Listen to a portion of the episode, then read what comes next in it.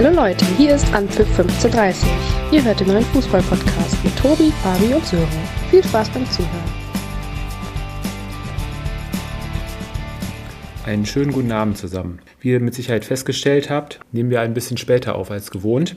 Dafür versprechen wir euch aber eine pickepacke volle Folge mit jeder Menge Ereignisse, unter anderem der Bundesligaspieltag Nummer 27, der Champions League und unter anderem auch noch dem Klassiko aus Spanien. Mit dabei sind heute wieder aus Meerbusch Fabi, guten Abend. Guten Abend. Und moin moin Sören nach Oldenburg. Ja, moin aus Oldenburg. Ja, Jungs, heute ist Donnerstag, sind schon einige Tage ins Land gezogen, sind schon einige Spiele gespielt worden. Wir können ja mal versuchen, das einigermaßen chronologisch irgendwie durchzuboxen. Und die letzte Woche begann ja mit, am Dienstag mit der Champions League. Fabi und. Ui, so, so, weit zurück. Ich, wir müssen ja einschränken. Das Gute an der Sache heute ist ja, äh, Sören ist Bochum-Fan und äh, die Bochumer trinken ihr Bier ja nicht. Äh, die schmeißen es ja lieber von der Tribüne. Von daher dürfte er auf jeden Fall keine äh, Wissenslücken haben.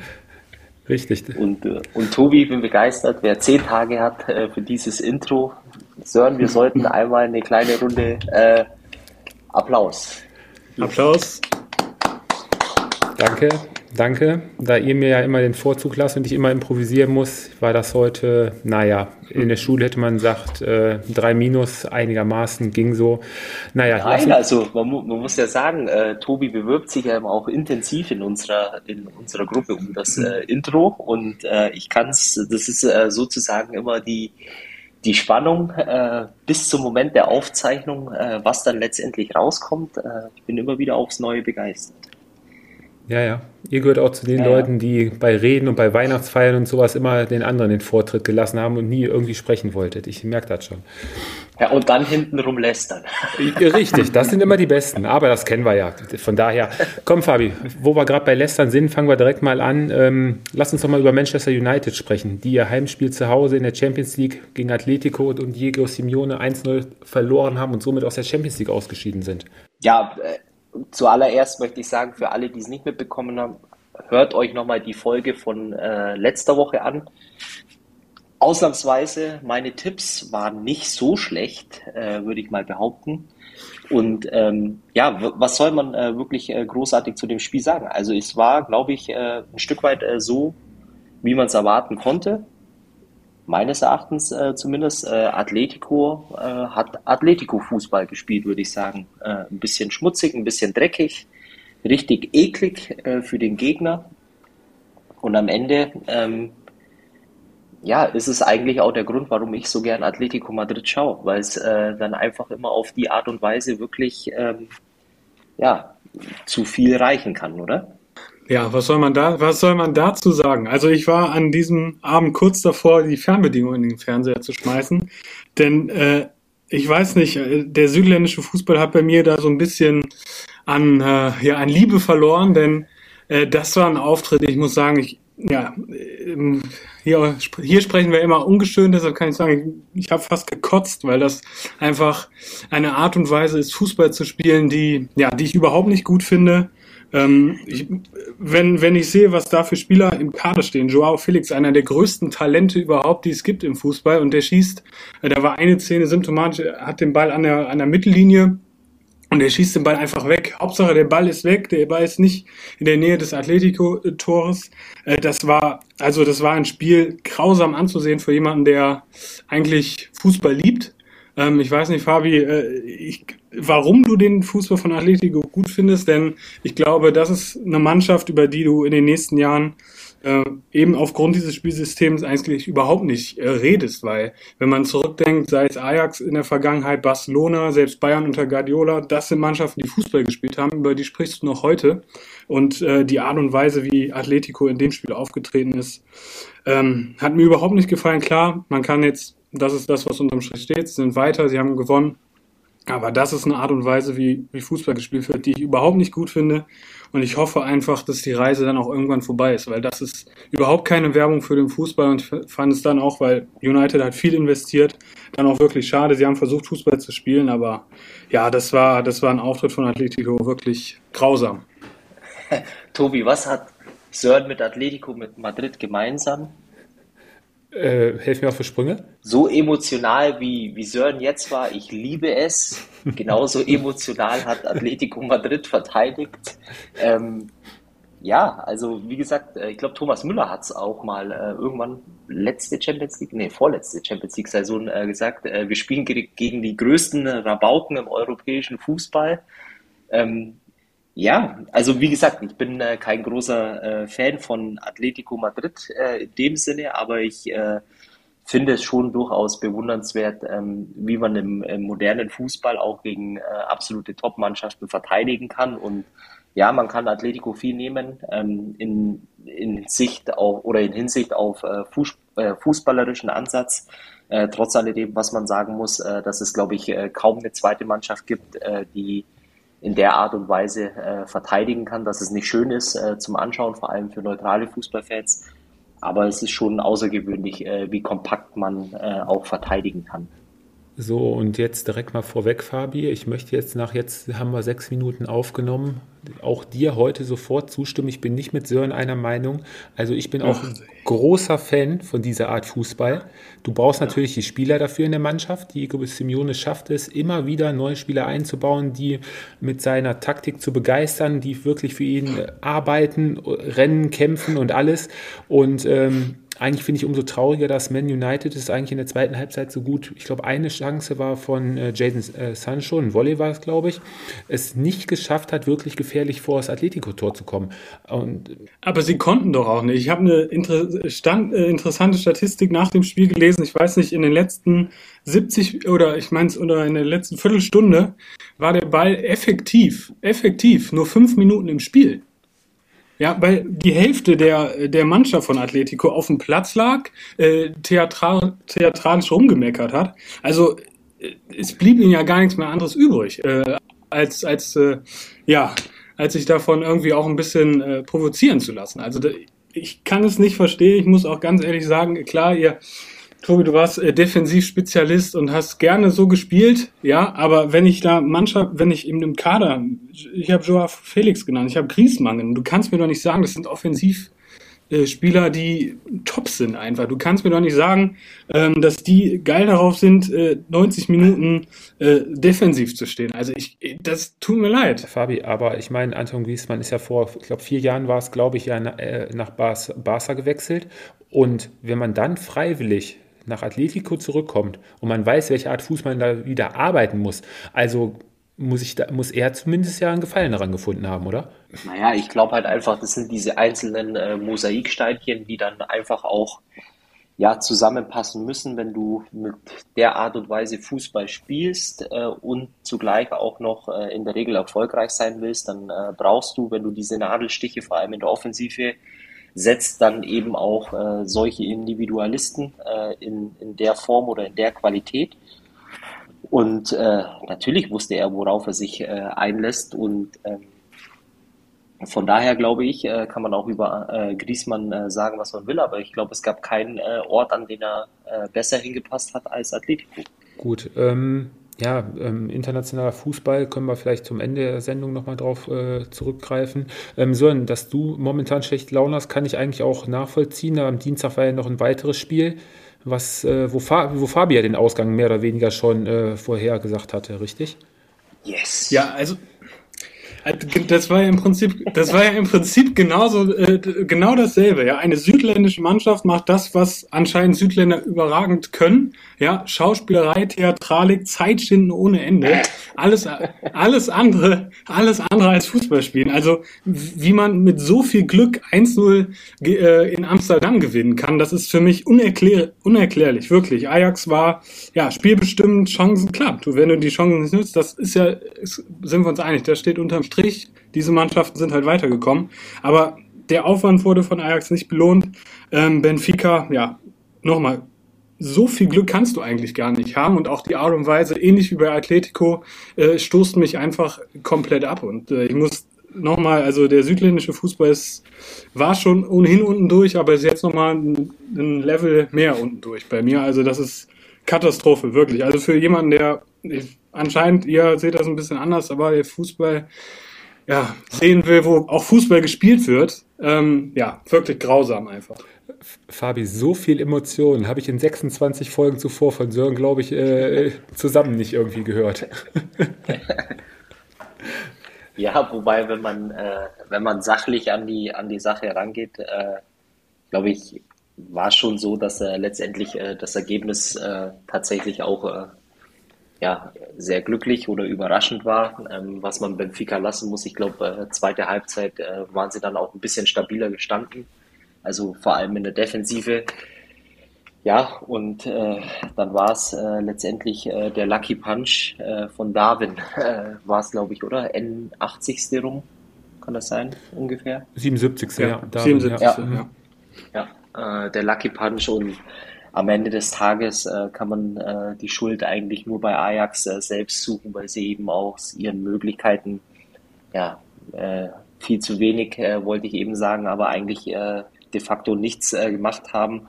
Und dann ist es ärgerlich, dass du ja im Achtelfinale ausscheidest. ich glaube, Ajax ähm, hätte es ziemlich gut zu Gesicht gestanden, auch mal ein Viertelfinale in der Champions League zu spielen.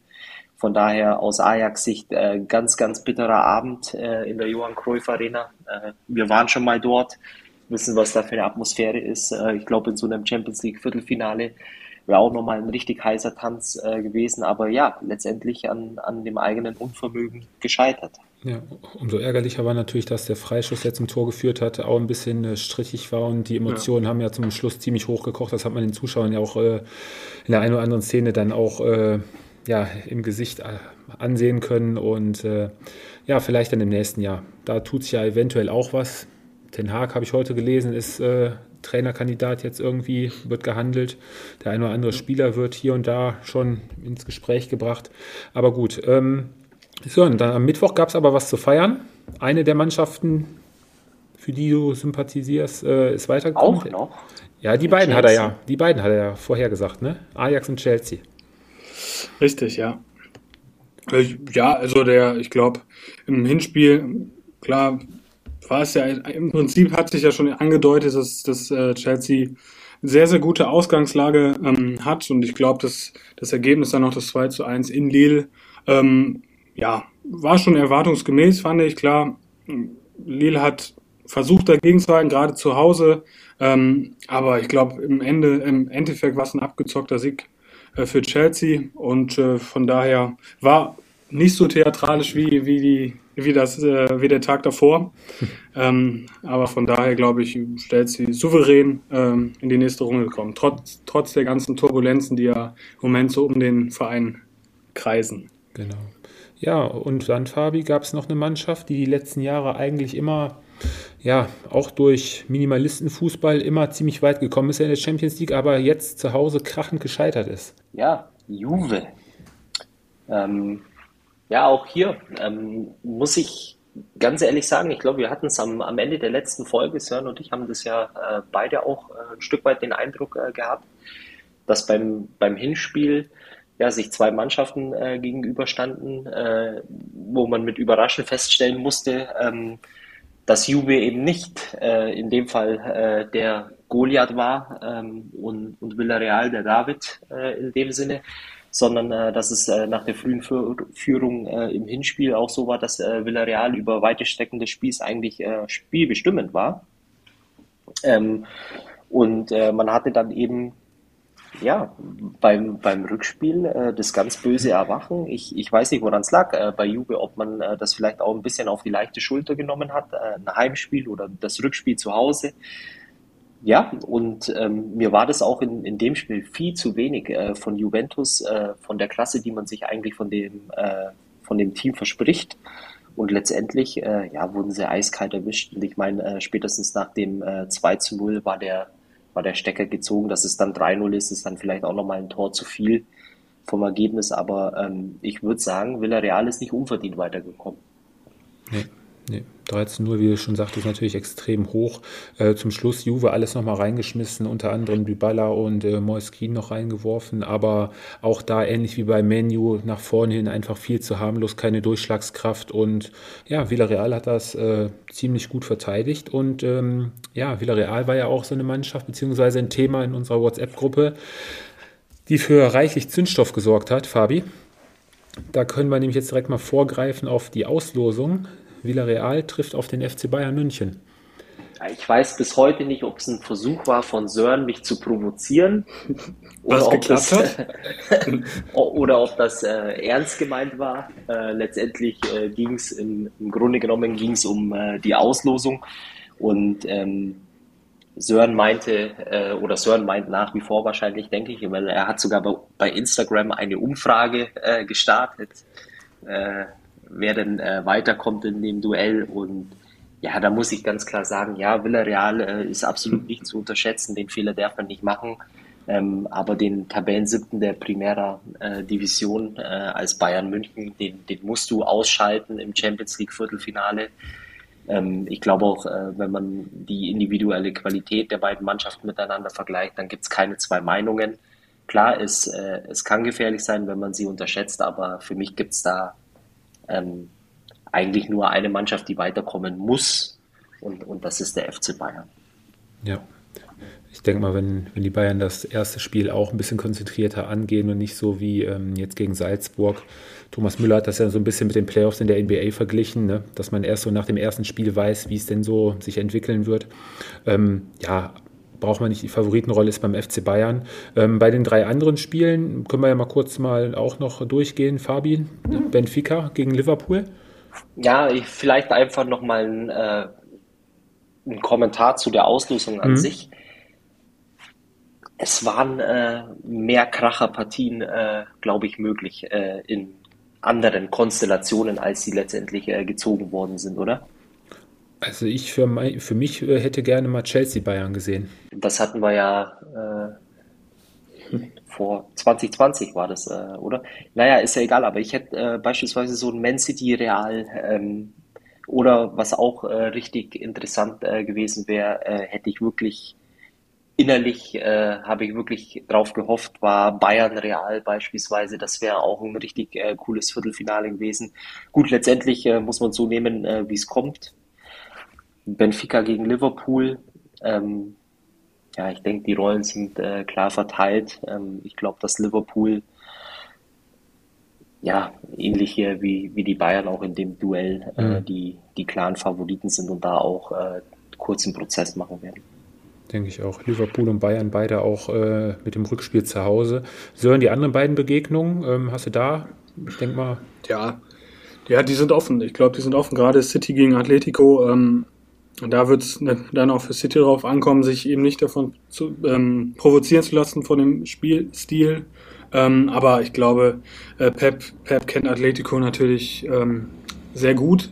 Ähm, und City ja, hat auch die Geduld, mit, mit seinem oder mit ihrem Ballbesitz Fußball da äh, Lösungen zu finden. Also von daher glaube ich schon, dass City der Favorit ist und Chelsea Real ja, klar, Real hatte den Klassiko verloren, aber das ist Champions League ist anders. Ähm, Chelsea, ich glaube, du hast es, du hast es ja sehr, sehr gut beschrieben. Also eben darum, das Theater im Moment bei Chelsea kann natürlich jetzt auch nochmal so ein extra Boost sein für die Motivation, einfach nochmal so die Motivation daraus zu ziehen, ähm, was Großes zu schaffen. Ähm, und von daher, das ist ein wirklich ein 50-50-Spiel. Mhm. Ich muss ja ganz ehrlich sagen, ich bin echt am überlegen, ob ich nicht einfach mal ein bisschen Geld in die Hand nehme und vielleicht Chelsea als Champions League-Sieger tippen werde. Da muss ich mir mal. Warum? Muss ich mal bitte? Warum?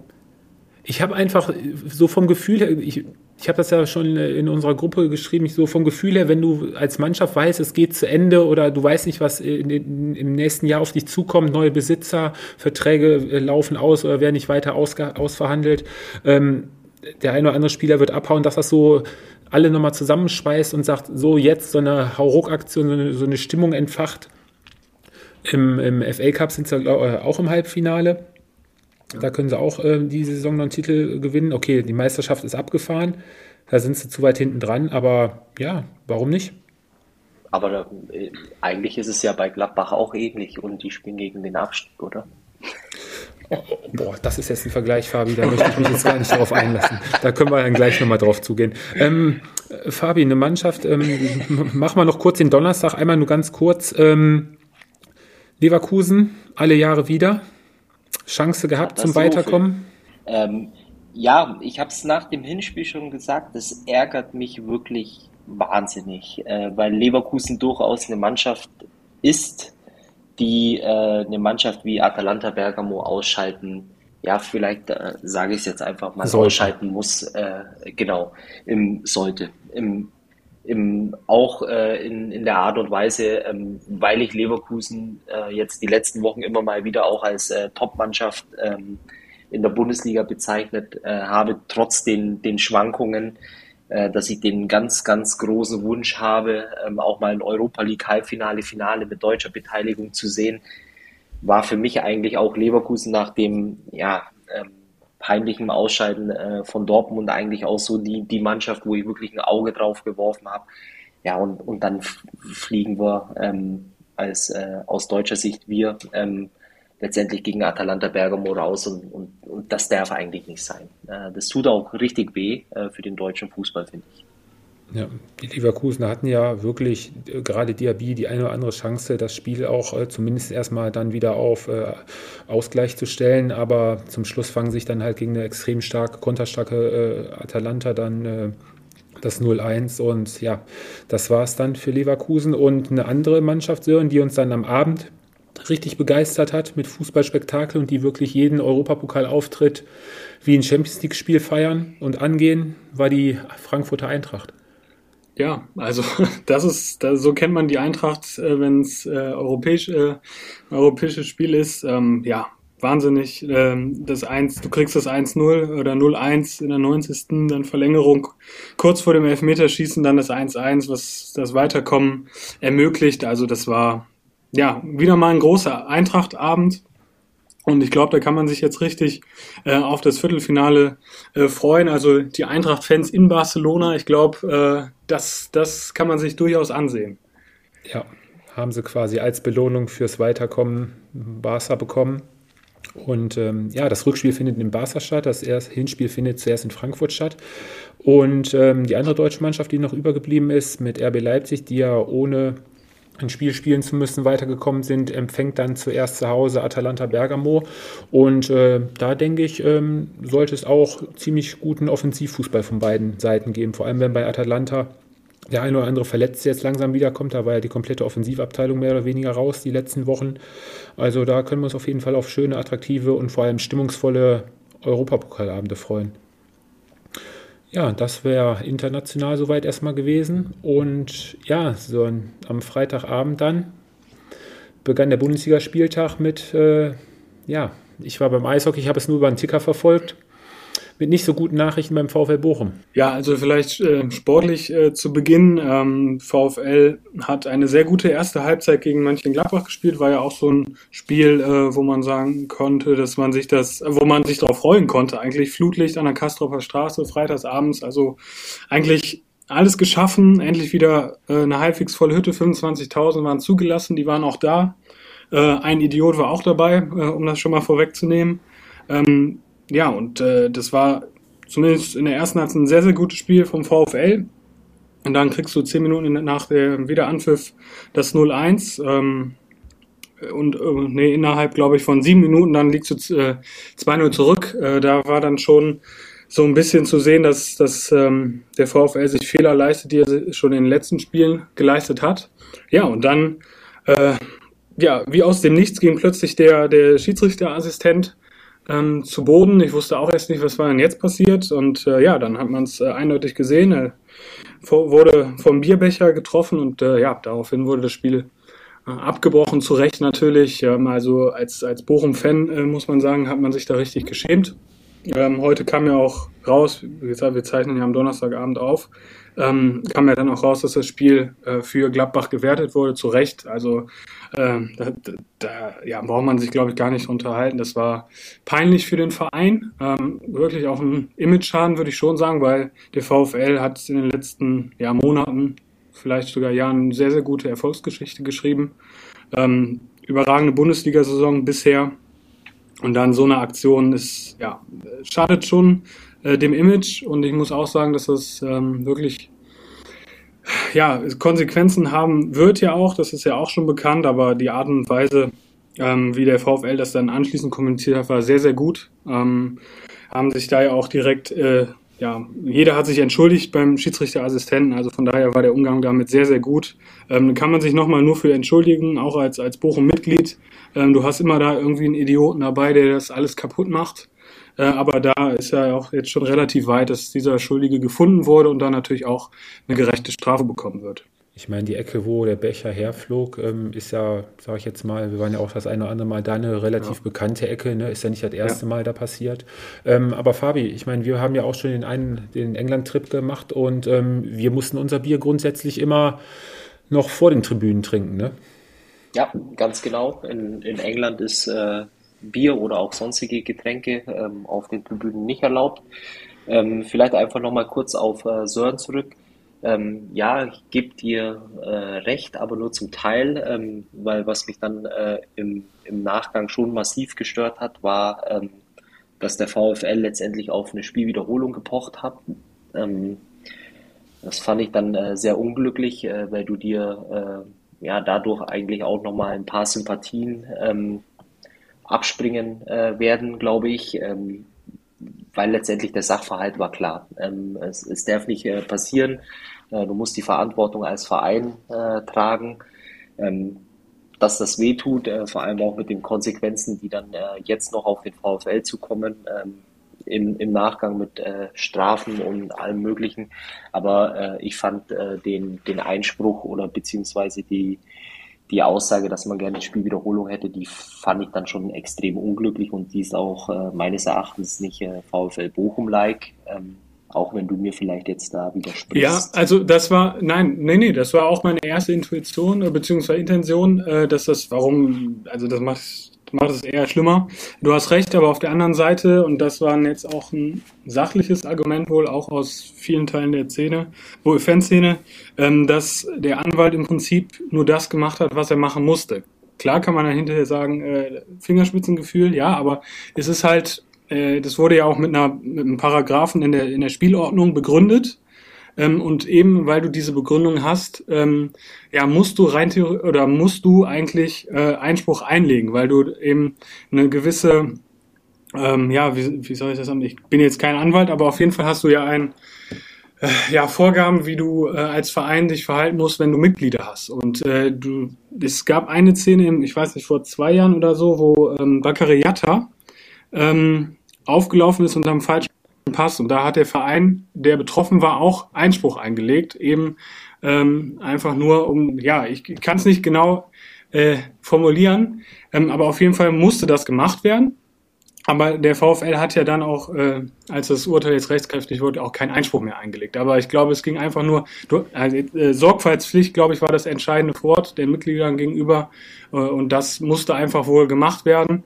Äh, aber du hast recht, also äh, klar, es, jetzt hat der VfL ja auch nichts mehr dagegen gesagt, keinen Einspruch mehr eingelegt, ähm, aber es musste wohl so gemacht werden. Ja, ich, ich weiß, ich werde jetzt mit meiner Meinung da wahrscheinlich ein bisschen, äh, wie sagt man, Gegenwind ernten und wahrscheinlich auch nur ganz, ganz wenige haben. Ich kann schon erahnen, was jetzt kommt. Möchtest, möchtest du vorweggreifen oder? Nee, schieß mal los.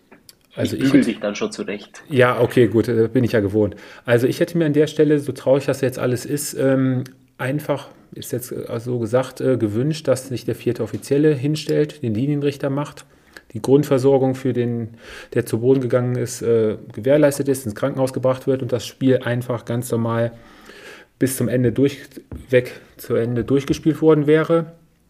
Wie jetzt entschieden wurde, ist es halt so. Also das wäre jetzt nur mein Wunsch gewesen. Also ich, ich kann das äh, vielleicht ich weiß, ich kenne dich äh, seit Jahren, deswegen kann ich deine, deine Meinung da ähm, ein Stück weit nachvollziehen oder kann mir denken, woher die Meinung kommt.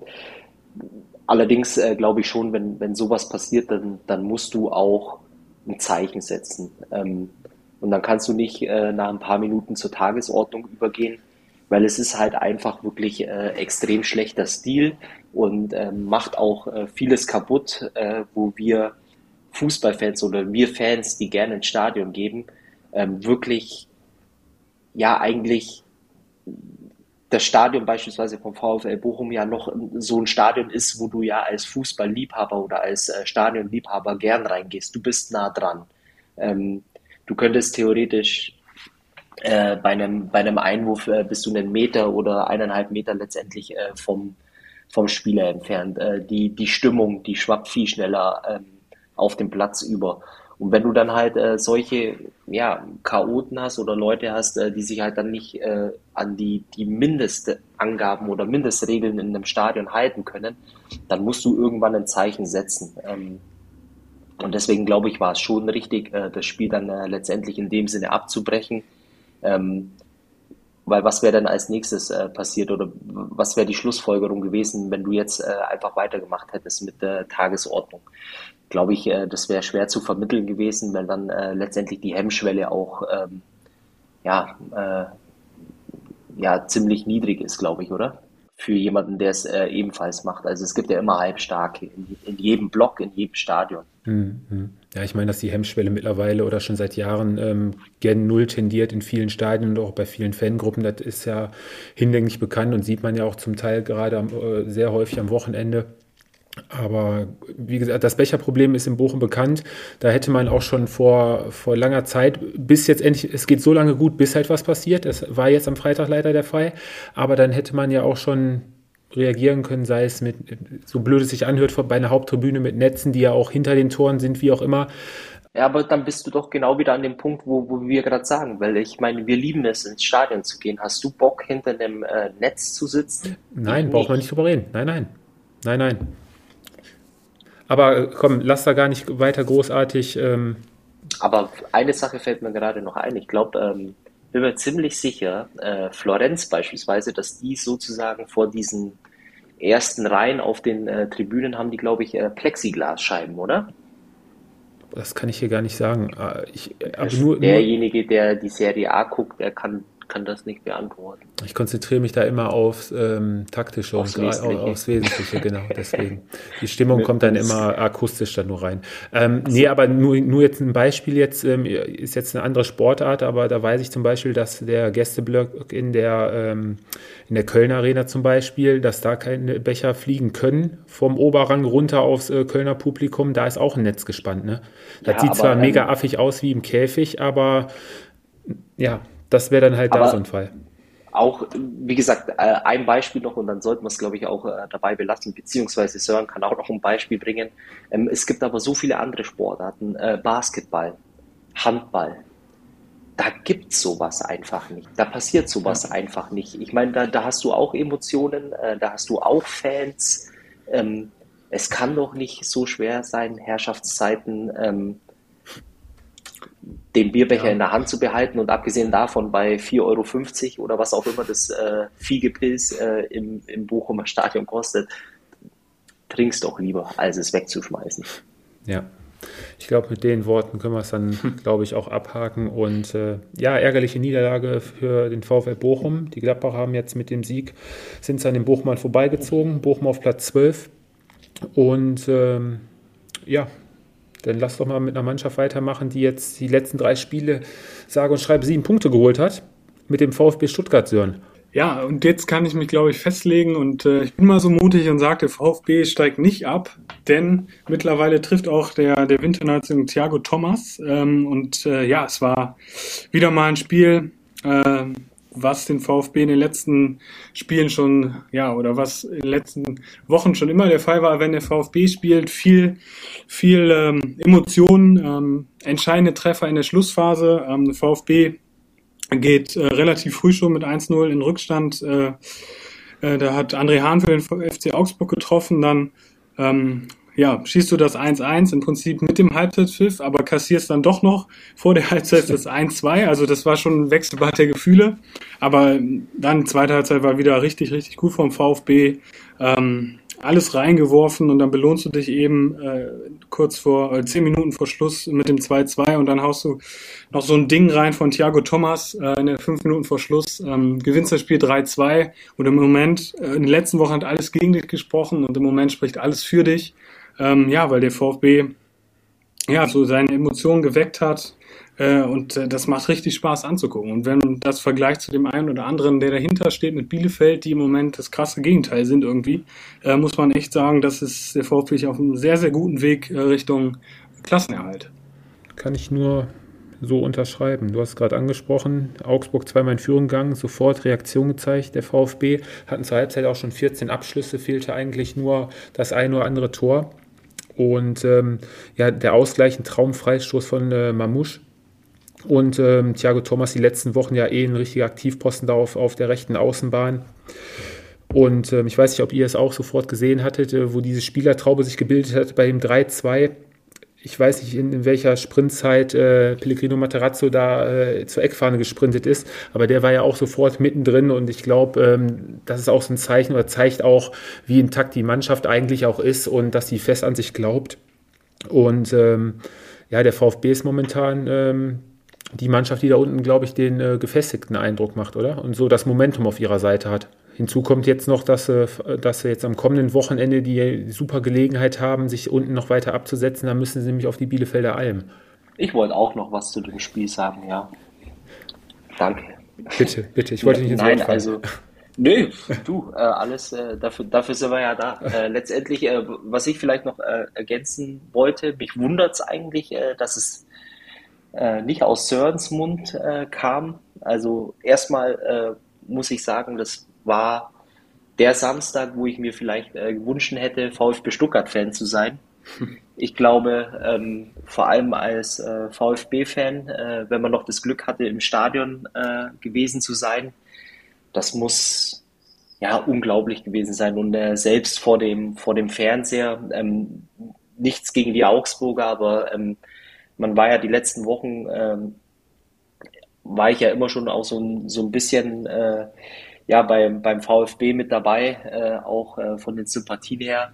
Aber was man auch äh, sagen muss, äh, was das Außergewöhnliche an, an der Mannschaft oder auch am, am Samstag war, äh, du gehst ziemlich früh in Rückstand, äh, eigentlich für eine Mannschaft, die unten im Keller steht, eigentlich ja, der Worst Case, wie du in ein Spiel starten kannst. Äh, du kommst zurück, äh, dann vor der Halbzeit der nächste Nackenschlag.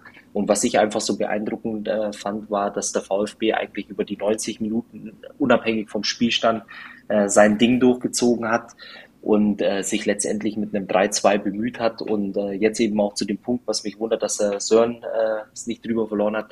Ich glaube, da sieht man einfach mal, ähm, ja, was für einen Einfluss auch äh, eine volle Hütte haben kann, ähm, wie das eine Mannschaft auch nochmal äh, speziell nach dem Ausgleich nach vorne treiben kann. Das ist schon geil. Äh, das ist äh, der Grund, warum wir Fußball lieben und warum wir auch ähm, ja, Fußball schauen und ins Stadion gehen. Und in dem Fall bekommt der VfB vielleicht gerade im Moment äh, ziemlich viel zurück, äh, was er aufgrund äh, von vielen Verletzungen, Ausfällen, äh, Pech in den Wochen zuvor hatte, bekommt er jetzt in Form von äh, vielleicht dem ein oder anderen Mal ein bisschen Spielglück äh, zurück. Und äh, letztendlich äh, freue ich mich wahnsinnig, äh, dass sie wieder über dem Strich stehen. Ja, ich wiederhole das, was ich gerade gesagt habe. Also ich glaube, der VfB steigt nicht ab, denn im Moment spricht alles, alles für die Schwaben und ähm, ja, ich bin wirklich, wirklich, äh, ich freue mich richtig, denn die letzten Wochen ähm, zeigen in die richtige Richtung und Fadi hat es ja auch schon erwähnt, diese Verletzungsmisere, die sie hatten über die weite, weite Teile der Saison und jetzt, jetzt kommt das Glück auch ein bisschen wieder zurück und das freut mich einfach. Ja, wir uns mal schauen, wie es dann am nächsten Wochenende beim VfB weitergeht. Auswärts dann in Bielefeld. Ähm, ein Spiel, was am Wochenende, am Samstag nicht so viel Spaß gemacht hat, vor allem nicht Christian Streich. Wobei er sagte ja hinterher nach dem Spiel, mit dem Spiel war er eigentlich weitestgehend zufrieden, nur das Ergebnis hat nicht gestimmt. Ähm, führt trotzdem Sportclub ähm, einen Punkt ab, beherzter Auftritt der Fürther. Ähm, viertes 0 zu 0, der, äh, nee, Quatsch, für Freiburg das vierte 0 zu 0 schon in dieser Saison. Und ähm, ja, die Spielvereinigung punktet mal wieder zu Hause. Der SC eigentlich äh, die spielbestimmende Mannschaft, einige Chancen liegen lassen, führt sich immer ordentlich reingehauen, so wie wir es eigentlich auch zu Hause kennen und in den meisten Spielen jetzt in der Rückrunde auch immer abgerufen haben. Ja, und am Ende steht ein 0-0, wo der SC Freiburg wahrscheinlich nach dem Wochenende ja, nicht so zufrieden mit sein kann und für Fürth wieder ein Punkt mehr in der Tabelle. Ja, sie sind dabei, sich weiter gut, äh, gut aus der Bundesliga zu verabschieden. Das haben, wir haben das ja auch in den letzten Wochen schon immer wieder gesagt. Die werfen alles rein, aber jetzt auch in Freiburg sehr diszipliniert, kampfstark. Äh, klar, Freiburg äh, oder Fürth hat ja auch ein bisschen Pech, äh, Glück, Glück. Äh, zweimal hat das Aluminium gerettet. Ähm, dementsprechend hätte man jetzt sich auch nicht beklagen dürfen auf vierter Seite, wenn Freiburg das Spiel 2-0 gewinnt. Ähm, und äh, ja, was glaube ich nochmal, was man herausstreichen muss, ist, Äh, auch der Wintertransfer von, von äh, Linde macht sich sehr bezahlt. Ich glaube, Fürth hat jetzt einen richtigen Keeper hinten drin. Ähm, macht auch, glaube ich, Mut für die Zweitligasaison, dass man da auch wieder im Optimalfall oben mitspielt. Ähm, aber das, ja, das ist sehr, sehr gut, was Fürth in den letzten Wochen zeigt. Und ähm, ja, wollen sich gut verabschieden, glaube ich, aus der Bundesliga-Saison. Ja, zu Hause sechs Unentschieden schon, dreimal zu null gespielt. Also ich denke, da wird sich ein oder andere jetzt in den nächsten Wochen mit, sicherlich, mit Sicherheit auch noch schwer tun bei der Spielvereinigung. Fabi, der Sportclub, Christian Streich wartet weiterhin auf seinen nötigen Sieg für, den, für seinen Rekord. Ähm, ja, können wir später auch nochmal drauf eingehen, dass es ja förmlich ein Schneckenrennen um die Champions League Plätze ist, äh, was jetzt am, am Wochenende wieder passiert ist ja, ich meine, das war der typische Spieltag äh, für den SC Freiburg Spielbestimmend. Mehr Spielanteile, mehr Abschlüsse, zweimal Pech. Ja, und am Ende steht 0 zu 0 da, mit dem du eigentlich äh, nichts anfangen kannst. Ich meine, klar, es ist ein äh, gewonnener Punkt oder ein Punkt mehr, den man in der Tabelle hat. Äh, letztendlich ähm, glaube ich auch äh, in, im Hinblick äh, letztendlich auf den ja, Endspurt äh, dieser Saison wäre es natürlich äh, Gold wert gewesen, da dreifach zu punkten. Aber nochmal, ich glaube, die, die Art und Weise, wie, wie Freiburg jetzt äh, das Auswärtsspiel angenommen hat in Fürth, äh, wo die Wochen zuvor auch äh, der ein oder andere Gegner äh, gestrauchelt ist, mit ein bisschen mehr Glück holst du drei Punkte. Und äh, klar, ähm, müsste jetzt wahrscheinlich äh, ein richtiger Freiburg-Fan äh, beantworten, ob er tot unglücklich ist äh, über den, den Punktgewinn oder ob er einfach sagt, okay, das ist ein Auswärtsspiel, äh, nehmen wir einfach mal mit. Ja, und der Sportclub Gast, ähm, empfängt dann jetzt kommendes Wochenende, wäre natürlich äh, den Aufbaugegner. Den Aufbaugegner gastiert dann an der Dreisam und wäre für Christian Streich natürlich äh, besser wird es nicht gehen, als wenn er gegen den FC Bayern gewinnen würde und somit dann alleiniger Rekordhalter werden würde, was die Siege beim Sportclub äh, angeht. Aber gut, ähm, da wollen wir mal nicht vorgreifen und lassen uns da mal überraschen, was dann passiert. Ähm, ja, die Mannschaft, für die es momentan steil bergab geht, vier Spiele, viermal verloren, null Tore erzielt. Die Arminia aus Bielefeld, die letzten Wochen wirklich kontinuierlich äh, davor gepunktet gehabt, aber momentan in so einer richtigen Abwärtsspirale ja, fängt schon unglücklich an in Mainz. Das nach 27 Sekunden, da waren sie alle wohl noch mit, mit den Gedanken in der Kabine, sofort das 1-0 kassierst.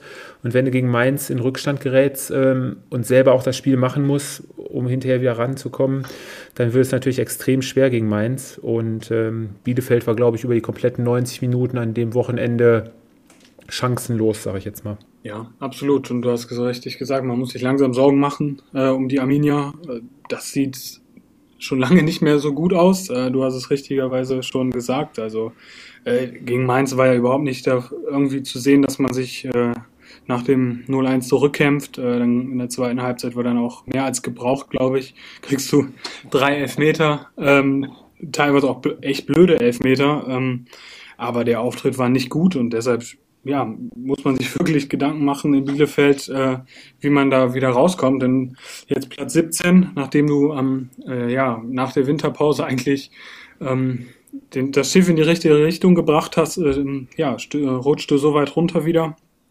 Äh, ich weiß nicht im Moment, äh, was, was nicht gut läuft bei Bielefeld. Ich glaube, jetzt ähm, nach der Länderspielpause, das Spiel gegen Stuttgart wird zeigen, äh, inwieweit oder wie dramatisch es wirklich ist, die Situation in Bielefeld. Weil wenn du da jetzt auch nicht gewinnst oder einen Punkt holst, ähm, dann sieht es echt düster aus. Punkt würde vielleicht noch gehen, darfst das Spiel auf jeden Fall nicht verlieren. Ähm, ja, ich meine, trotz der vier Gegentore, die Armine hat immer noch, hatte ich glaube ich, wenn ich richtig gesehen habe, immer noch die viertbest, äh, sechstbeste Abwehr, komischerweise, lassen extrem wenig Tore zu. Nur das Hauptproblem, wo der Schuh drückt, äh, ist in der Offensive. Ne? Also wenn da Okugawa alleine schon nicht funktioniert und dann vielleicht ein, zwei Ausfälle dazukommen, Fabi, ähm, wenn du vorne nicht mal zumindest oder hinten zu Null spielst, dann kannst du auch keine Punkte in der Bundesliga holen. Ne? Das ist alte Weisheit. Ich finde halt einfach nur, was äh, für mich eigentlich komisch war. Ich glaube, äh, das ging alles so mit diesem Heimspiel gegen Augsburg los, äh, damals an diesem Freitagabend, wo man ja sozusagen eigentlich einen richtigen Schritt Richtung Klassenerhalt hätte machen können, weil es ein absolutes, ja, wie sagt man, ähm, Sechs-Punkte-Spiel war hat man dann äh, 0 zu 1 verloren und eigentlich alles, was dann bis einschließlich äh, ja jetzt am Wochenende, am, am Samstag passiert ist, ähm, war dann schon ein Punkt, wo man äh, drüber nachdenken muss, woher das eigentlich kam, weil ich mich auch noch erinnern kann, dass wir vor ein paar Wochen eigentlich noch äh, davon gesprochen haben, dass die Bielefelder eigentlich so vom Eindruck her ähm, den Besten machen äh, von den Mannschaften im Keller. Und ja, und, und dann hast du so ein Spiel wie jetzt gegen Mainz. Äh, klar, es geht unglücklich los, aber alles, was dann danach kam, war auch ja, äh, wenig bis äh, sehr, sehr schwach, würde ich behaupten. Ja, die Mainz hatten ja noch unter der Woche das äh, Nachholspiel zu Hause gegen Borussia Dortmund. Ähm, also ich weiß nicht, wer es von euch gesehen hat. Also und da waren die Mainzer ja schon wirklich kurz davor, zumindest äh, einen Punkt äh, mitzunehmen, wo sie ja kurz vor Schluss erst das äh, 1 zu 0 bekommen. Und da haben die Mainzer schon einen richtig guten Auftritt hingelegt. Und jetzt das 4-0 am Wochenende haben sich auf jeden Fall belohnt für, eine, für einen sehr, sehr guten, starken Auftritt.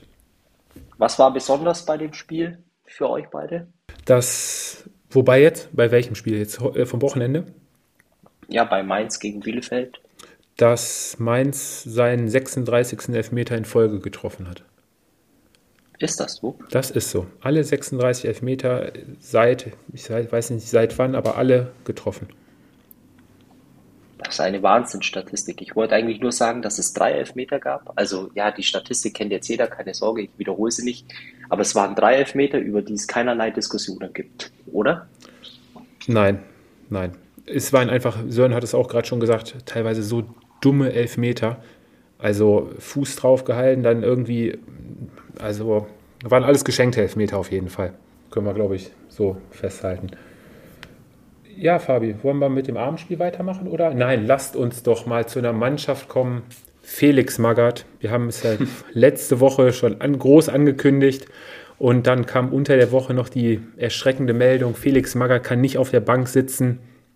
Corona, Hotelzimmer. Ja, und dann steht da am Wochenende, helf mir nochmal Sören, wie hieß er nochmal? Das steht auch. Fotheringham. Mark Fotheringham an der Seitenlinie und ich habe da richtig Spaß dran gefunden an dem Jungen. Also der war ja wirklich 92, 93 Minuten, ich weiß nicht, wie lange es die Nachspielzeit war, an der Linie aktiv. Der hat die Mannschaft gepusht. Das war, ja, und die Mannschaft hat es wirklich äh, aufgenommen auf dem Feld und hat sich wirklich auch komplett reingehauen. Das war eine Berliner Mannschaft, die habe ich 26 Spieltage vorher so nicht gesehen. Also das war ein wirklich sehr beherzter, kämpferisch starker Berliner Auftritt. Ich war positiv und überrascht und sehr angetan. Gegen eine an dem Wochenende auch hm. ziemlich schwache TSG Hoffenheim. Ja, absolut. Und die Hertha hat, hat die Standardsituation ja eiskalt ausgenutzt, äh, die es gab. Ähm, ja, du hast richtig gesagt. Sie haben vom ersten Minute an, glaube ich, auf dem Platz. Ähm, da sieht man einfach, wenn du jemanden hast als Trainer, der dir das vorgibt, ähm, ist natürlich auch ein bisschen Armutszeugnis, glaube ich, für die Mannschaft, dass sie jetzt nach dem Trainerwechsel direkt ein andere, anderes Gesicht zeigen. Ähm, aber ja, sie haben drei Punkte geholt, sind, ich glaube, auch äh, 116 Kilometer ähm, gelaufen. Ist, glaube ich, auch nicht ganz so schlecht. Ähm, und das war schon, ja, sehr, sehr guter Auftritt, äh, wenn man die letzten Wochen so äh, als äh, oder Vergleich mit dem, zum Vergleich mit den letzten Wochen. Also von daher war das gut. Ein bisschen Ruhe eingekehrt ist dann ja trotzdem nicht, wenn man den Sonntag dann äh, dazu nimmt, äh, als der Investor sich noch geäußert hat. Aber sportlich zumindestens geht es ein bisschen aufwärts bei, bei der Hertha. Ja, die Freistöße, glaube ich, ähm, haben sie unter der Woche auch ziemlich häufig trainiert, weil die waren grundsätzlich immer nach dem gleichen Muster, immer auf den zweiten Pfosten und von da aus wurde der Ball dann meistens wieder in die Mitte gelegt. Also ja, hat gefruchtet und äh, ich meine, dass Marvin Plattenhardt einen ziemlich guten linken Fuß hat, ist ja auch eigentlich bekannt. Hat ja komischerweise eh schon äh, die letzten Wochen, Monate ganz selten nur Spielzeit erhalten. Aber dass der auf jeden Fall äh, vielleicht in den nächsten Wochen auch noch den einen oder anderen Freischuss äh, vorbereiten kann und ein Tor vorbereiten kann. Ja, ganz wichtige drei Punkte für die Berliner Hertha. Platz 16, 26 Punkte. Ja, und auf einmal scheint die Sonne wieder in Berlin, Fabi. Absolut. Ähm, wobei ich äh, euch beiden da auch ein bisschen den, den Wind aus den äh, Segeln muss. Äh, weil äh, bei euch beiden hört sich das jetzt so an, als wäre das äh, ein fußballerisches äh, Feuerwerk gewesen, was die Hertha da abgezündet hat. Äh, dem würde ich absolut widersprechen. Was man wirklich in dem Fall sagen muss, glaube ich, ähm, dass es wirklich ein engagierter äh, Auftritt war. Ähm, wirklich auch von der Einstellung her, ähm, muss man sagen, war die, die Hertha-Mannschaft äh, definitiv auf dem Platz. Und letztendlich äh, kann Fußball so einfach sein, äh, weil äh, Felix Magath im Prinzip eigentlich nichts gemacht hat, als äh, Back to Basics Ähm, das heißt, in Kürze der Zeit die, ja, die Stärken letztendlich irgendwo in der Mannschaft zu suchen. In dem Fall Standardsituationen. Hat perfekt funktioniert. Gleichzeitig war es natürlich auch so, dass äh, die Hoffenheimer für mich auch wirklich einen verdammt ungefährlichen äh, Auftritt hingelegt haben über komplett 90 Minuten. Ähm, ja, man spielt immer so gut, wie es der Gegner zulässt. Ähm, trotzdem mit äh, dem hohen Anteil an äh, Spielanteilen oder Ballbesitz, äh, auch mit dem, was man die Wochen zuvor gesehen hat, äh, hätte ich mir eigentlich viel, viel mehr erwartet, vor allem auch im, im letzten Drittel der Hoffenheimer. Dem war nicht so und die Hertha hat in dem Sinn aus im Rahmen ihrer, ihrer Möglichkeiten oder in dem, was taktisch vorgegeben worden ist, ähm, ja, das Maximum rausgeholt und gewinnt am Ende 3 zu 0. Das, das war ja das, was wir die letzten Wochen auch gesagt haben. Wenn du spielerisch erstmal ein bisschen limitiert bist, besinn dich aufs Wesentliche, laufen, kämpfen, sicher stehen hinten. Und du hast ja gerade gesagt, letzte Drittel, ab da hat der Riegel bei Berlin gegriffen und da ging gar nichts mehr. Da ging es auch ordentlich auf die Knochen. Da waren einige, ja, schon grenzwertige Zweikämpfe, die da geführt worden sind. Und ähm, ja, Back to Basics, hast du gerade gesagt. Ähm, Felix Magath war, glaube ich, am Sonntag beim ich weiß gar nicht, bei Sky oder bei Doppelpass zugeschaltet. Da fragten sie ihn, wie es mit dem konditionellen äh, bei der Hertha aussieht. Da sagt er, ja, Vorgänger hat soweit die Mannschaft ganz gut überlassen, aber wäre auf jeden Fall noch Luft nach oben. Also kann man sich da wahrscheinlich die nächsten Wochen dann auf jeden Fall noch äh, auf noch fittere Berliner Spieler freuen. Und die kommenden Wochen werden die entscheidenden für die Berliner sein. Spieltage 30, 31 und 32 geht es dann gegen Augsburg, Stuttgart und Bielefeld. Also die Karten liegen auf dem Tisch. Unterm Strich haben die Berliner eigentlich alles selber in der Hand, um die Saison noch einigermaßen, ja, wenn man es überhaupt noch so senden kann, äh, vernünftig zu Ende zu führen. Ne? Jetzt geht's dann Sky Wochen 90 was. Sky 90. Ja. Gut, ja. Ja. Am Wochenende geht es dann nach Leverkusen für die Berliner Hertha. Also wir reden immer vom nächsten Wochenende, nicht vom kommenden Wochenende. Genau, genau, bevor ihr da am Wochenende einschaltet und dann plötzlich Deutschland gegen Israel seht, nicht erschrecken. um Samstagnachmittag um die Uhrzeit läuft eher Rosamunde Pilcher wahrscheinlich. Als, äh, oh, Sören, hast du gehört, da hat jemand. Fabi, Samstagabend, der FC Bayern macht das Nötigste. 4 zu 0 Sieg gegen Union Berlin. Ergebnis höher als eigentlich äh, ja, der Spielverlauf so wiedergibt, oder? Wir meckern jedes Wochenende über die Bayern und die Spielweise zum Teil und dann kommen trotzdem hohe Ergebnisse. Haben, das, haben es gut gemacht ich, ich, es ist halt immer schwierig, auch äh, so ein Spiel dann wirklich auch äh, richtig ähm, einzuordnen, weil im, im Grunde genommen war eigentlich auch wie in den Wochen zuvor, ähm, hatten die Unioner auch äh, definitiv äh, ihre Chancen, letztendlich zu einem äh, Tor zu kommen. Ähm, äh, eben auch mit ihren Nadelstichen, die sie setzen. In dem Fall hast du einen verdammt guten Torhüter gehabt, der ein, zwei Mal wirklich ja schon, glaube ich, kann man kann man sagen, äh, Weltklasse äh, pariert hat. Trotz alledem ist es aber auch so, dass man äh, definitiv auch sagen muss, äh, wenn der Zug nach vorne in der Offensive bei den äh, Bayern rollt, ähm, dann ist es auch nicht so schlecht, äh, dem, dem Ganzen zuzuschauen. Klar, ein bisschen begünstigt auch von den individuellen Fehlern, speziell bei dem 1 zu 0 von, von Kingsley Coman.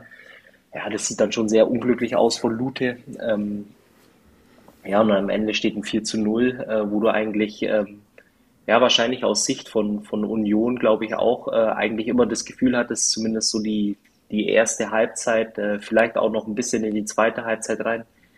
Eigentlich sind wir nicht so viel schlechter, ähm, wie der Spielstand das eigentlich aussagt, äh, das 3 zu 0.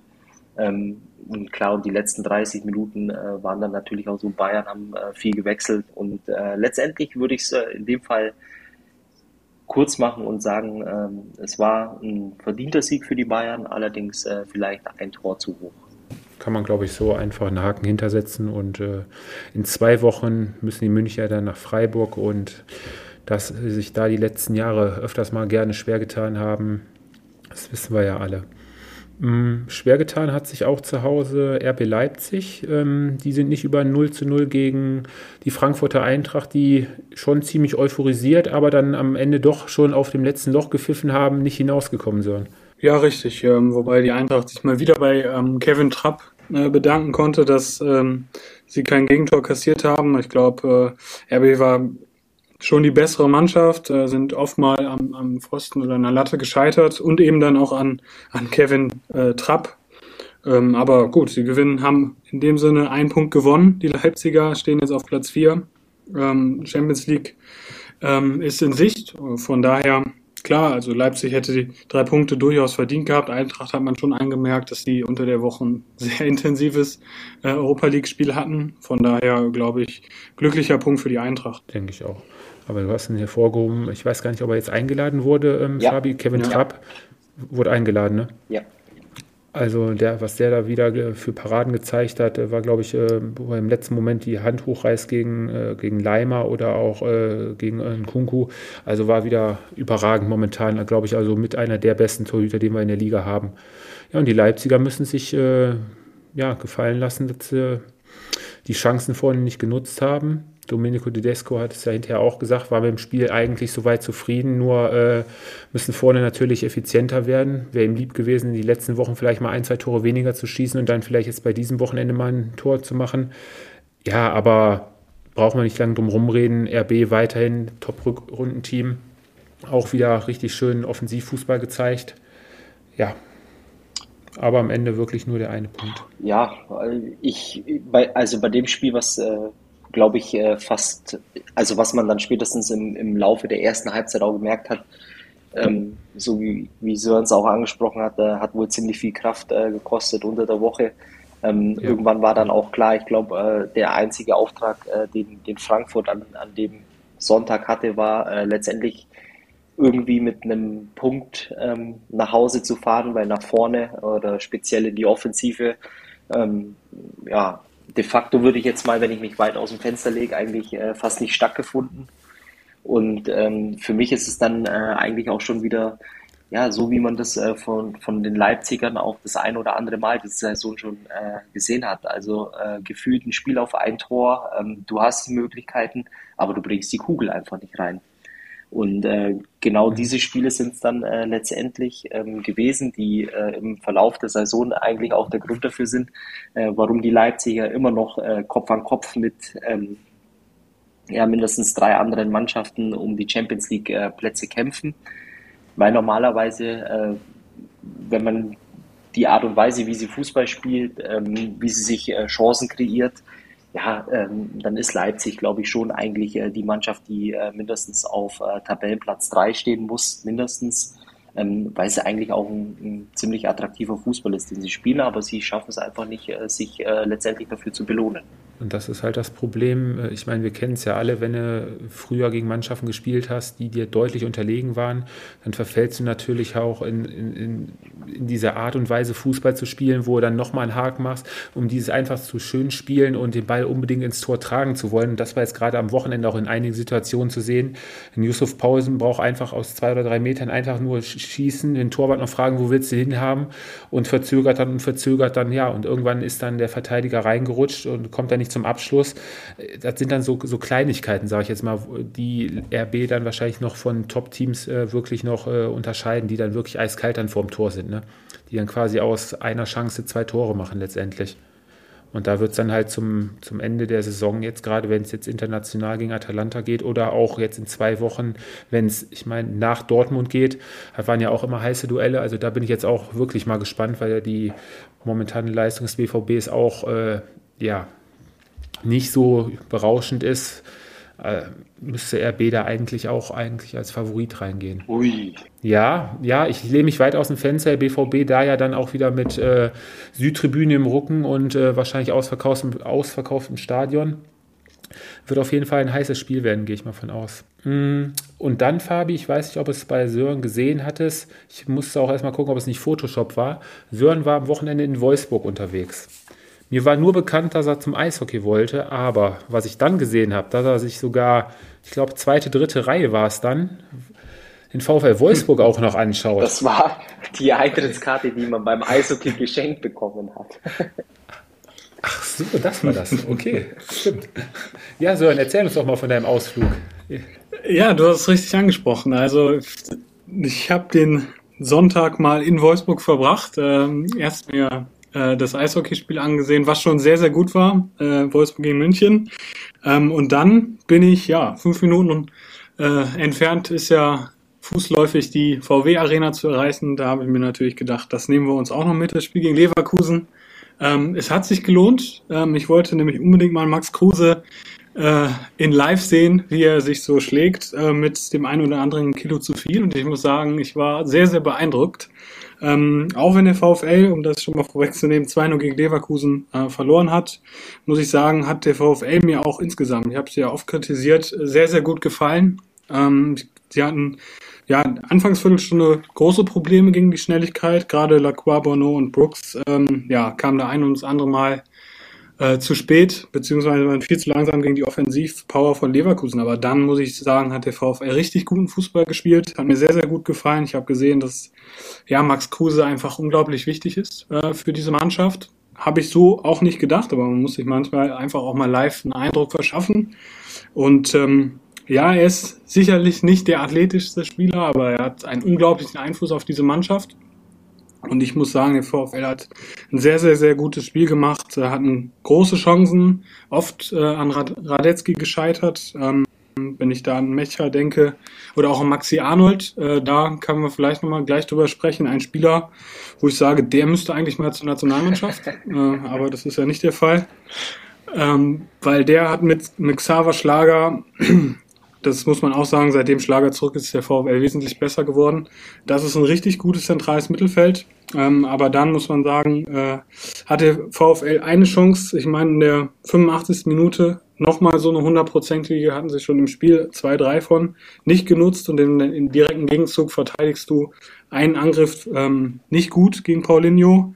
Ja, dann steht es 1 zu 0 und dann ja, musst du natürlich aufmachen, kassierst es 2-0, aber ich muss sagen, klar, das Niederlage ist bitter, aber der VfL, wie gesagt, oft kritisiert worden von mir, aber das war ein sehr, sehr, sehr guter Auftritt und auch der ein oder andere Spieler ist in meiner Gunst doch ein bisschen gestiegen. Also gerade Max Kruse, muss ich sagen, absoluter, ja, Schlüsselspieler für den VfL und das hat mir sehr, sehr gut gefallen. Ich muss mir das, glaube ich, heute alles noch ein paar Mal von dir anhören sollen, Fabi. Also, es waren ja jetzt durchweg nur positive Worte über den VfL Wolfsburg. Also, also Sören hat uns heute, glaube ich, komplett überrascht. Weil man sagen muss, äh, für alle, die äh, vielleicht vor ein paar Wochen die Folge äh, mal verpasst haben, wenn Sören jetzt Hansi Flick wäre, dann würden wir am Samstag äh, in der Zentrale mit Jule Brandt und Maxi Arnold spielen. Ähm, sind ja die beiden Spieler, die er ja Richtig, vehement ja. Äh, für die Nationalelf fordert.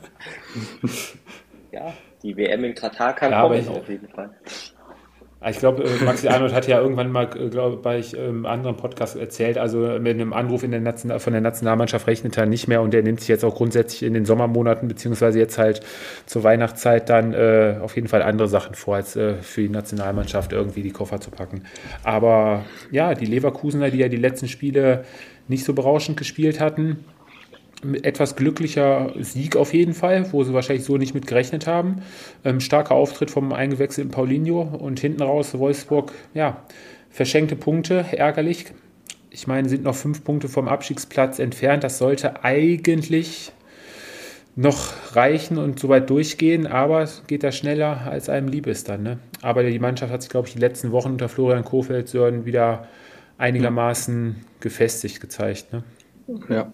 Ja, und dann haben wir noch, Fabi, ein Spiel am Sonntagabend gehabt. Der BVB und der FC Köln trennen sich. Die beiden Trainer, die Freunde trennen sich schiedlich friedlich, 1 zu 1. Ich weiß ja nicht, äh, wie habt ihr das Spiel gesehen? Baumi und Rosi, wie sie sich ja äh, genannt haben äh, beim Interview, äh, könnte man fast meinen, äh, das Ergebnis war vorher abgesprochen. Beide Mannschaften oder beide Clubs haben ja sogar noch Fanfreundschaft. Ähm, war sozusagen äh, Friede, Freude, Eierkuchen äh, auf dem Platz, äh, auf, äh, auf den Rängen. Ähm, aber vielleicht mal ähm, kurz zum Spiel. Und äh, ich denke, äh, wir haben das Spiel alle gesehen. Und mich würde jetzt einfach ja, eure Meinung interessieren, ob mein Eindruck vom, vom Sonntagabend ähm, ja, richtig oder falsch ist. Und zwar habe ich ein Spiel gesehen, was, wo ich mich im ja vielleicht äh, nach den 90 Minuten so weit aus dem Fenster lehne, ähm, dass es äh, mindestens ein verdientes Unentschieden war, aber äh, eine Kölner Mannschaft äh, gesehen habe, die über weite Strecken des Spiels äh, sogar die aktivere oder bessere Mannschaft war. Ja, gehe ich sofort mit. Habe ich genauso gesehen.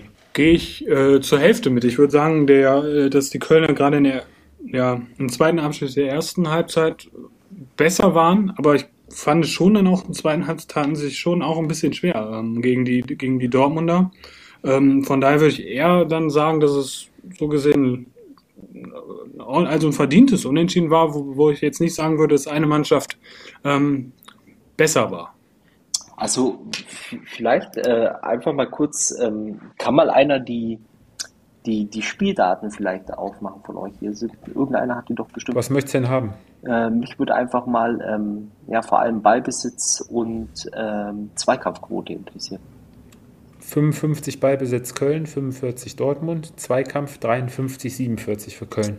Ja, das war eigentlich auch so, so mein Eindruck und äh, das ist eigentlich auch, äh, wäre jetzt mal interessant zu wissen, was äh, die Dortmunder durchschnittlich äh, für Ballbesitz haben in, in, der Bundesliga. Ich gehe mal davon aus, dass der ja über 60 äh, liegt. Da, da würde ich fast jetzt äh, sogar eine Wette eingehen. also im Durchschnitt der gesamten Spieltage. Und was man ja schon sagen muss, äh, vor allem in der ersten Halbzeit, gut, Sörlich gibt dir so teilweise recht äh, für die zweite Halbzeit, aber nach dem 1 zu 0, das war schon ja, ziemlich überraschend für mich, äh, dass die Kölner auf einmal da das äh, Heft äh, des Handelns äh, in die Hand genommen haben, sich ja auch wirklich dann den, den Ausgleich erspielt haben auf ja, altbewährte Art und Weise, wie man es die ganze Saison schon sieht über Außen mit Flanken. Und es war für mich schon sehr überraschend, wie, wie die Kölner dann letztendlich auch die Dortmunder vor allem in der ersten Halbzeit richtig im Griff hatten. Nach der Führung. Diese Galligkeit der Kölner, die hat man, glaube ich, von der ersten Minute an wieder gesehen, so wie wir sie auch die ganze Saison schon kennen. Und ähm, die Dortmunder hatten ja jetzt, was Chancen angeht, jetzt auch nicht, äh, nicht jetzt in Hülle und Fülle Chancen. Also in Erling Haaland hatte, glaube ich, äh, zwei Abschlüsse, wo er einmal wirklich in der zweiten Halbzeit an Schwäbe äh, scheitert, wo er den wirklich stark hält. Aber alles in allem habe ich Erling Haaland jetzt in dem Spiel nicht wirklich großartig wahrgenommen. Ne? Also den haben sie ja schon ganz gut äh, isolieren können. Und ähm, gerade die, dieses schnelle offensive Spiel über die Außen und immer wieder Andersen und Modest vorne zu suchen, war ja dann auch der 1 zu 1 Ausgleichstreffer durch Andersen, war äh, schon das 14. Tor per Kopf. 15. insgesamt nach Flanken. Ähm, wusste man eigentlich auch vorher. Aber die BVB-Mannschaft, äh, ich will jetzt hier keinen Dortmunder jetzt komplett äh, alles schlecht reden. Ich meine, sind ja immer noch Tabellenzweiter. Aber auch unter der Woche in Mainz, das war ein ganz, ganz schwacher Auftritt. Man muss das ja auch alles immer im Verhältnis sehen. Wir, wir reden von Borussia Dortmund, reden jetzt hier von Köln und äh, Mainz 05, ne? wo teilweise dann die kleineren Mannschaften da über für ihre Verhältnisse teilweise ein ein deutlich besseres Spiel machen. Und ähm, ja, dann wird sich das immer schön geredet. Die Dortmunder sprachen dann bei dem Mainz-Sieg auch schon wieder von, einer, von einem Sieg der Moral und bis zum Ende daran geglaubt. Das war ein richtig schlechter Auftritt. Die Mainz hat nämlich auch einige gute Chancen vorne zu treffen. Und jetzt hier die Kölner in der zweiten Halbzeit haben vielleicht nicht mehr viel nach vorne äh, zustande gebracht, aber der BVB hat äh, vielleicht mehr Ballbesitz gehabt und auch äh, Ball besser laufen lassen. Aber großartig Chancen kreiert haben sie meiner Meinung nach jetzt äh, in der zweiten Halbzeit auch nicht mehr. Ich weiß ja nicht, ähm, ob ich da ein anderes Spiel gesehen habe oder ob ich mir da vielleicht äh, ich, ja, oder? Jetzt mal ganz vielleicht ehrlich. Vielleicht war es also, gar nicht Erling Haaland, sondern äh, Marius Wolf ich muss ja ganz ehrlich gestehen, wo das 1-0 gefallen ist, habe ich gedacht, hat der Haaland wieder stark gemacht und auf einmal wurde Wolf eingeblendet. Also die Ballannahme und das, der Abschluss, wie er ihn dann reingedreht hat, war schon, hat er schon stark gemacht. Muss man ja wirklich äh, auch sagen. Ist wahrscheinlich jetzt schon so das erste Bewerbungsvideo schreiben für den neuen Verein. Nein, aber ich meine, über den BVB reden wir schon seit Wochen. Ähm, da muss ein riesengroßer Umbruch her. Ey, also ähm, eine Sache, ähm, die, die man halt über den, den BVB sagt, also oder sagen muss, glaube ich, ähm, wenn ich jetzt äh, BVB-Fan äh, wäre, dann hätte ich mich erstmals am, am Sonntag natürlich über das äh, Spiel geärgert, weil einfach ähm, in der aktuellen Situation, du bist nah dran an den Bayern, ähm, ja, du hättest äh, letztendlich äh, auf vier Punkte dranbleiben äh, können. Jeder weiß äh, letztendlich, ähm, was das eigentlich auch für eine Chance ist, äh, vor allem wenn du noch sieben Spieltage äh, vor der Brust hast. Du hast noch das äh, direkte Duell gegen die Bayern, ähm, ein Auswärtsspiel in Köln, da musst du normalerweise ähm, drei Punkte holen. Was mich jetzt einfach nur massiv stört an, äh, am, am BVB, ist nicht mal das Ergebnis, dass das am Sonntag nicht passt, sondern es sind die Äußerungen, die man dann vor allem auch von den Verantwortlichen äh, im Laufe der Woche liest, ähm, wo man dann äh, in Form von Sebastian Kehl letztendlich auch den, den Meisterschaftskampf aufgibt äh, und ähm, warum auch immer, vielleicht kann mir das einer von euch beiden erklären, am 27. Spieltag äh, letztendlich ein äh, Saisonziel ähm, sozusagen revidiert oder ausgibt, äh, dass äh, der zweite Tabellenplatz äh, das Saisonziel ist. Das ist doch ja, Selbstmord äh, ein Stück weit. Äh, du nimmst doch äh, oder du gibst der Mannschaft für, die, für die nächsten Wochen jegliches Alibi ähm, für eventuelle Nichtleistungen, wie auch immer. Und für mich gibt es jetzt im Moment eigentlich auch noch gar keinen Grund, die Meisterschaft abzuschreiben, weil du hast sechs Punkte Rückstand, es sind noch sieben Spiele, du hast noch ein direktes Duell. Und für mich, das, das kann einfach nicht wahr sein. Und, und da war ich schon sehr verwundert drüber. Das ist ja so eine Sache beim BVB. Und das Schlimme ist einfach, selbst wenn sie jetzt am kommenden Wochen, äh, in zwei Wochen gegen RB Leipzig verlieren, haben sie immer noch genug Punkte Vorsprung auf Platz 3. Ähm, das, das würde es in anderen Ligen oder anderen Teams würde es das nicht geben, wenn da sechs, sieben Punkte Rückstand sind und wir reden jetzt hier noch von sieben Spielen, die gespielt werden müssen. Da rede, rede ich mich doch nicht noch kleiner, als ich schon bin und da glaube ich doch dran und äh, warte da wirklich im Windschatten drauf und äh, bin dann zur Stelle, wenn, wenn die Konkurrenz Ausrutscher macht. Aber das ist ja nicht das erste Mal dieses Jahr, dass sie dann die Chancen nicht nutzen. Ne? Und da muss ich mir dann aber doch die Frage stellen, ob das, ob das äh, in der Mannschaft vom Willen her einfach nicht gewollt ist oder ob man da nicht hundertprozentig dran glaubt oder es einfach äh, nicht möglich ist. Ob da die Qualität vielleicht dann doch nicht da ist. Wird ja, äh, so wie du das jetzt sagst, eigentlich auch ähm, ein ziemlich interessanter Spieltag, vor allem dann nächste Woche sein, je nachdem, wie die Ergebnisse ausgehen. Entweder hast du wieder den direkten äh, Meisterschaftskampf, wenn die Dortmunder ihr Heimspiel gewinnen und die Bayern in Freiburg äh, stolpern, ähm, was ja auch äh, die letzten Jahre äh, in Freiburg immer mal wieder äh, der Fall äh, gewesen ist. gleichzeitig kannst du natürlich auch sagen, wenn du das Topspiel als Borussia Dortmund gegen Leipzig verlierst und die Bayern punkten dreifach, ja, dann ist der Zug wirklich abgefahren. Ja. Also ist ein ziemlich interessanter Spieltag, glaube ich. Ja, und, und noch, noch was, der BVB sagt dann, ja, uns hier Marco Reus verletzt und hier und da.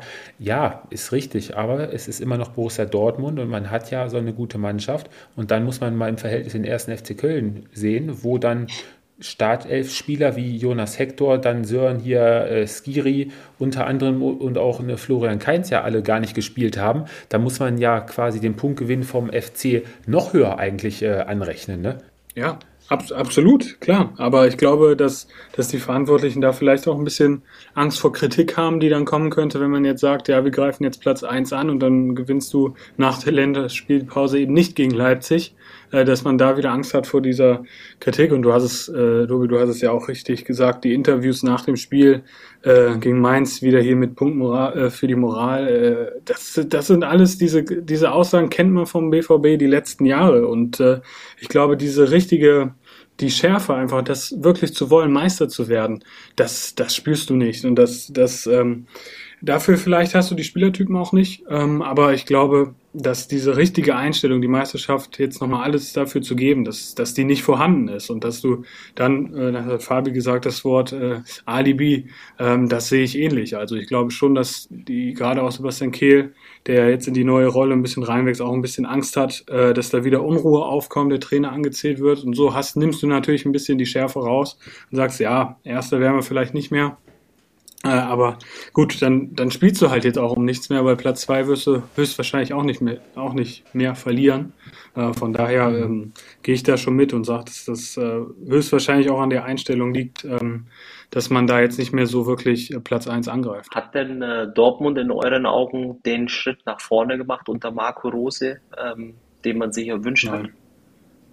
0,0. Nein. Nein. Mhm. Aber ich glaube, es ging vielleicht auch gar nicht, weil du ähm, weil dieses große Haaland-Thema immer über dieser Mannschaft äh, ja, geschwebt ist, äh, weil es war ja schon davor da, es ist die letzte Saison, danach wird eh alles auseinanderbrechen und ähm, spielerisch finde ich persönlich hat sich die Mannschaft auch nicht äh, weiterentwickelt. Wenn du, ich weiß nicht, ob es gegen Mainz war oder die Woche davor, wenn du da die Aufstellung die angeguckt hast, ähm, wer da so reingerutscht ist aufgrund von Corona und so, das ist ja auch keine Mannschaft, die in der Breite wirklich die Qualität hat, einfach äh, Meister zu werden. Das ist ja dann eher eine durchschnittliche Bundesligamannschaft. Und ich glaube, dass du im Sommer irgendwie schon versuchen musst, mit dem Geld, was du vielleicht dann auch für Haaland bekommst, ähm, auch in der Breite den Kader zu verstärken. Aber spielerisch glaube ich, dass sich der BVB äh, überhaupt nicht weiterentwickelt hat. Also der Transfersommer, also es wird, glaube ich, keine Bundesligamannschaft geben, wo es diesen Sommer so wichtig sein wird, dass alle Transfers wirklich ein absoluter Volltreffer werden. Heute ist, glaube ich, bekannt geworden, dass äh, Manuel Akanji beim BVB auch nicht äh, verlängern wird. Hat das Vertragsangebot, glaube ich, abgelehnt ist auch nochmal nachgebessert worden. Ich glaube, jetzt acht bis zehn Millionen waren da im Gespräch. Ähm, der drängt wohl auf einen Wechsel nach England. Menu ist da im Gespräch. So, dann hast du hinten, musst du definitiv was in der Abwehr tun. Ein Erling Haaland wird wechseln, da brauchen wir, sind wir uns, glaube ich, alle einig. Find da mal einigermaßen adäquaten Ersatz, der da jetzt äh, reinpasst. Und äh, ja, ein Torgen Hazard steht auf der Streichliste. Der ist ganz komisch heute irgendwo in Spanien. Atletico wurde da aufgerufen, kann ich mir auch überhaupt nicht vorstellen. Aber der BVB muss einiges an neuen Spielern holen. Ganz frisches Blut, die da mal wieder richtig brennen. Viele Spieler da beim BVB haben sich ja wirklich ja, so ein richtig schönes äh, Nester gebaut und fühlen sich auch richtig wohl. Verdient man ja ganz gutes Geld beim BVB. Und ja, Fabi, ich weiß ja nicht, wie du das siehst, aber da sind einige Streichkandidaten, oder? Ja, hatten wir ja schon vor, vor ein paar Wochen mal, ähm, dass mit Sicherheit äh, der ein oder andere ähm, ja, vom, vom Potenzial oder von der Qualität her ja eigentlich auch in dem, in dem Kader nichts äh, zu suchen hat. Ich glaube, trotz alledem äh, ist es dann auch nicht immer so einfach, wie wir von außen äh, das manchmal sehen. Äh, ja, ich glaube, die, die größte Baustelle ist einfach auch, äh, ja, die du dann äh, letztendlich vorne drin hast. Und ähm, die ist gar nicht so einfach zu lösen, weil auf der einen Seite, klar, du hast jetzt einen absoluten Superstar äh, da vorne drin. Ähm, der beherrscht äh, letztendlich auch äh, letztendlich die Schlagzeilen, äh, steht permanent im, im Spotlight.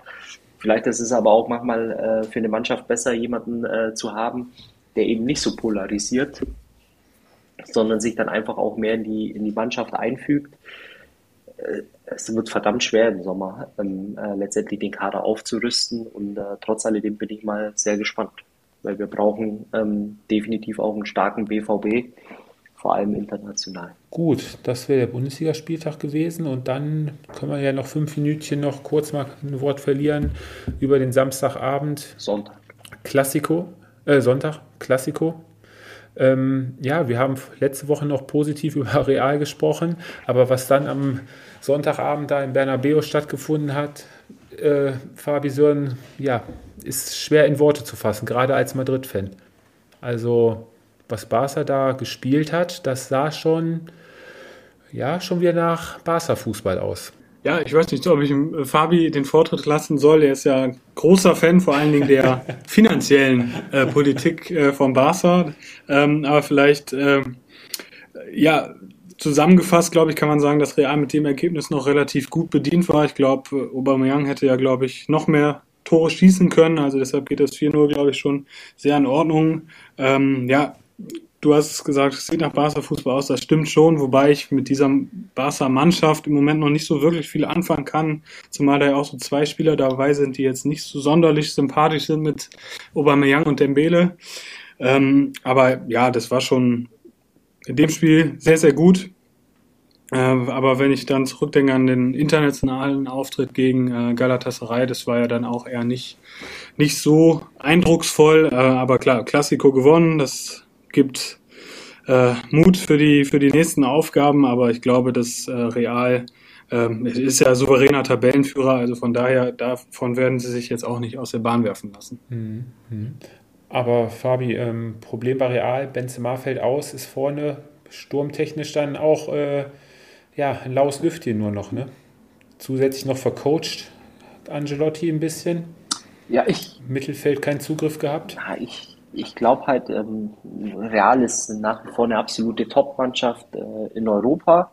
Äh, Real ist aber auch äh, eine Mannschaft, die ja, äh, in bestimmten Situationen auch anfällig ist. Ähm, das kann man, glaube ich, äh, denke ich auch so sagen. Was da am Sonntagabend passiert ist, ja, würde ich sagen, aus äh, Realsicht ist schon boah, sehr schmerzhaft. Ähm, weil es geht natürlich gegen Barcelona. Du hattest auch äh, vor allem, ähm, glaube ich, die, die letzten Monate immer ein Gefühl, äh, dass der ewige Konkurrent äh, mittlerweile meilenweit äh, hinter dir ist, ähm, aufgrund ja, finanzieller Sorgen. Ähm, und äh, ja, du hast dann ein Heimspiel äh, nach dem Triumph in der Champions League und hättest sozusagen dich in die, in die Länderspielpause als ähm, ja, die die absolut unangefochtene Nummer eins äh, verabschieden können und dann erlebst du einen rabenschwarzen Abend, ähm, der, wo man definitiv festhalten muss, äh, dass äh, Real mit dem 0 zu 4 oder mit dem 4-0 noch äh, sehr, sehr gut bedient war.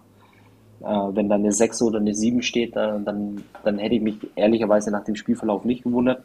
Was mich allerdings tatsächlich ja schon ein Stück weit fassungslos macht, ist ja, ähm, wie Barcelona sich äh, in der Winterpause oder speziell aufgrund äh, der Gegebenheiten, äh, vor allem finanziell, so eine Mannschaft zusammenbauen kann.